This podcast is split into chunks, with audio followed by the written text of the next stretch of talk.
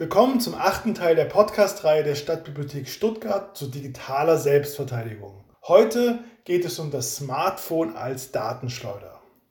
Smartphones sind praktisch, wie wir alle wissen. Unter Datenaspekten sind diese kleinen Geräte aber ein großes Problem. Sie erfahren wahnsinnig viel von uns. Anders als es bei PCs der Fall ist, haben wir unsere Handys fast immer bei uns und sie sind meistens eingeschaltet. Mein Smartphone ist nicht nur mein Telefon und mein Computer, sondern auch mein Telefonbuch, mein Fotoapparat, mein Kalender und mein Notizbuch. Hinzu kommt, dass das Smartphone am liebsten permanent unseren Standort bestimmt und weitergibt. Man könnte deswegen sagen, dass ein Smartphone eine immer treue, hilfsbereite und allwissende Freundin ist, aber auch, dass ein Handy eine gerade perfekte Überwachungswanze ist. Wenn man nicht vorbeugt, sendet das Smartphone viele Daten an die Datenbanken der Betriebssysteme.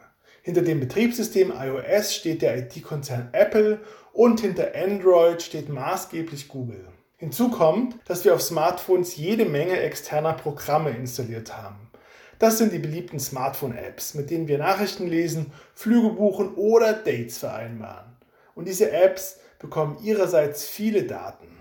Wenn wir die Datenflüsse auf dem Smartphone minimieren wollen, müssen wir deswegen gleichermaßen die Datenzugriffe des Betriebssystems und die Zugriffe der Apps einschränken. Zuerst zu den Betriebssystemen. Wenn Sie bei der Installation eines Smartphones nicht genau hinschauen, stimmen Sie zu, dass Ihr Handy verschiedene sensible Daten im Hintergrund an die Datenbanken von Google bzw. Apple schickt. In den Einstellungen der Betriebssysteme können Sie die Erlaubnis aber wieder zurückziehen. In den Dateneinstellungen von Android-Smartphones sehen Sie drei Kategorien. Zum einen sind da die Web- und App-Aktivitäten. Das meint, dass Daten aus Google-Programmen an die Google-Datenbanken gehen. Beispielsweise Suchbegriffe, die Sie auf google.de eingegeben haben, Webseiten, die Sie mit der Chrome Browser App besucht haben oder Ortssuchen in Google Maps. Zum anderen gibt es die Kategorie Standortverlauf. Die ist selbsterklärend. Damit sind die Standortdaten Ihres Handys gemeint, aus denen sich schließen lässt, wann genau Sie sich wo aufhalten. Und dann gibt es noch den YouTube-Verlauf, das heißt die auf YouTube angeschauten Videos, aber auch Ihre Suchverläufe. Wenn Sie auf die Kategorien tippen, sehen Sie einen Schieberegler mit einem kleinen Kreis. Befindet sich der Kreis auf der rechten Seite, gehen die Daten aus der jeweiligen Kategorie an Google. Wenn Sie mit dem Finger auf den Schieberegler tippen, können Sie die Datenübertragung abschalten. Sie können diese Einstellungen übrigens auch über den Browser vornehmen. Sie loggen sich auf die Webseite myaccount.google.com ein mit den Zugangsdaten Ihres Android-Kontos und sehen dann die drei Datenkategorien. Auch das Apple-Betriebssystem können Sie in die Schranken weisen. Das Datenzentrum von iOS nennt sich iCloud. Standardmäßig landen da sehr viele Daten. Unter anderem werden folgende Daten an die iCloud übertragen, Ihre Fotos und Videos, Ihre Kontakte, die Standortdaten Ihres Geräts, Ihre SMS- und iMessage-Nachrichten und Ihr Anrufverlauf. Sie können die iCloud komplett deaktivieren, dann kann es allerdings sein, dass sich bestimmte iPhone-Funktionen nicht mehr so gut wie vorher nutzen lassen. Alternativ können Sie die Datenflüsse der iCloud zumindest minimieren und bestimmte Daten ausschließen. Beides geht über die Einstellungen Ihres iPhones. Im Begleittext zum Podcast können Sie die Navigationspfade nachlesen, über die Sie zu den Dateneinstellungen auf Ihrem Handy kommen.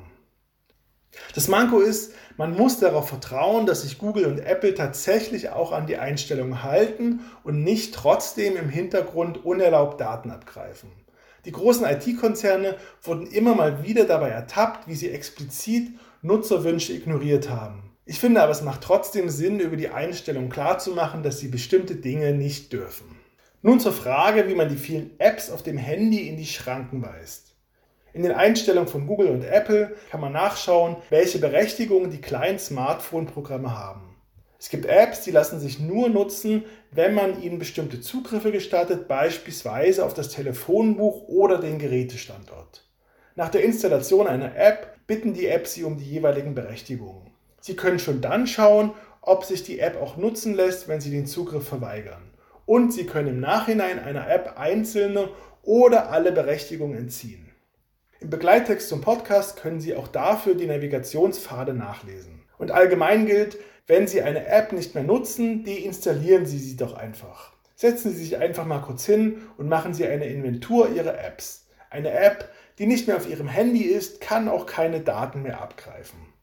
In den großen App Stores gibt es viele problematische Apps, die um Berechtigung bitten, die eigentlich nicht erforderlich sind.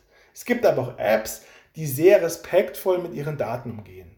Viele von denen sind Open Source. Open Source bedeutet, dass der Quellcode, also die Bauanleitung einer App, öffentlich einsehbar ist. Dann können unabhängige IT-Expertinnen und Experten schauen, was die App im Detail macht. Im zweiten Teil dieses Podcasts haben wir uns mit dem Open Source Prinzip beschäftigt.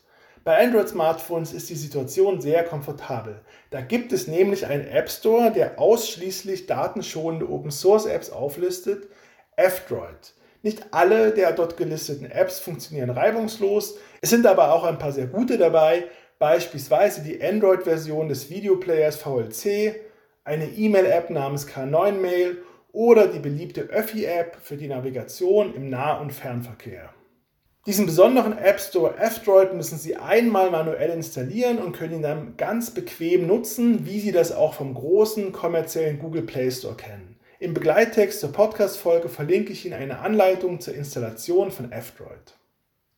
Sie sehen also, auch wenn Smartphones gigantische Datenschleudern sind, sind Sie als Nutzerinnen und Nutzer nicht komplett ausgeliefert. Sie können die übergriffigen Smartphone-Betriebssysteme und Apps mit ein paar Einstellungen und Maßnahmen die Schranken weisen. Und ich empfehle Ihnen es auch. Immerhin weiß Ihr Smartphone verdammt viel über Sie.